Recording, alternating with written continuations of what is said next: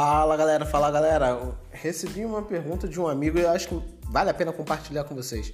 Ele estava comentando comigo que o ciclo de compra dele acaba se tornando muito longo e ele acaba não conseguindo bater as metas porque acaba demorando muito, né? Ele fechar um cliente e muitas das vezes nem a garantia de fechar aquele cliente. E ele fica lá no trino, no trino, é reunião em reunião e acaba no final não consegue fechar, tem uma taxa de conversão mínima. Então, ele falou: Jacques, como é que eu posso melhorar o meu ciclo de venda?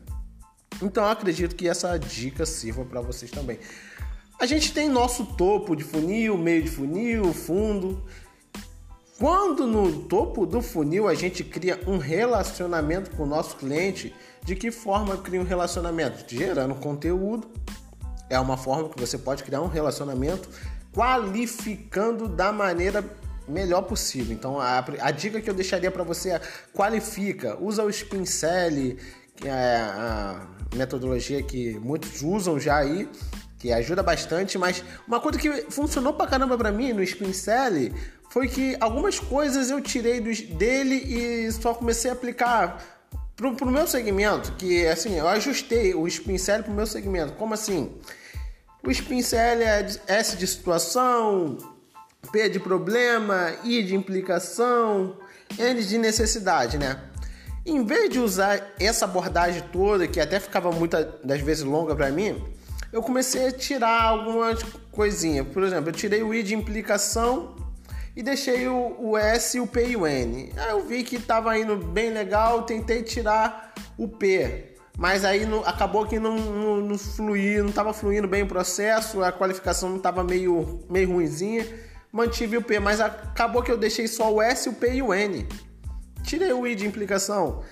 E a qualificação gerou, com, pelo menos com o meu segmento, hein, galera? Gerou um rapó muito grande que o cliente acabava se abrindo muito mais.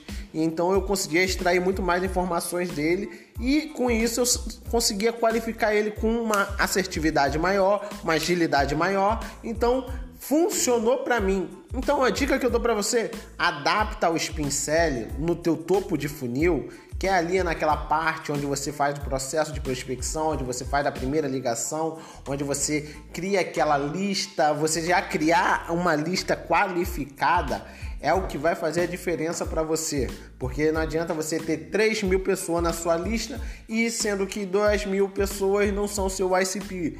2 mil pessoas não estão no, naquele momento de compra. Então, dica que eu deixo para você: usa o pincel logo no topo do funil e isso você vai levando até o final do funil, fundo do funil, né? Que é o fechamento, né? Mas crie um processo ali logo no começo de qualificação bem filtrada mesmo. Não é qualquer um que vai passar pelo seu filtro.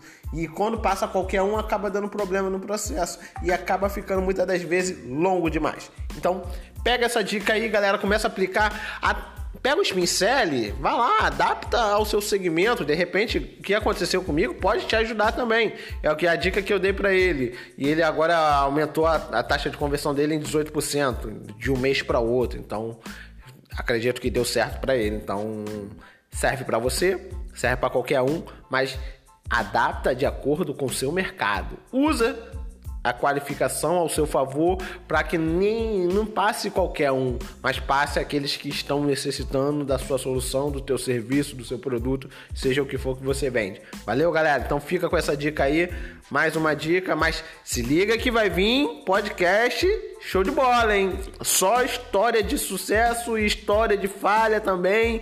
Vai entrar histórias aí bem legais que pode te ajudar a não cair na mesma cilada que muitos já caíram, hein? Então, pega essas dicas aí e, ó, fica ligado que vai vir podcast bem legal e vida de SDR segue a todo vapor. Valeu!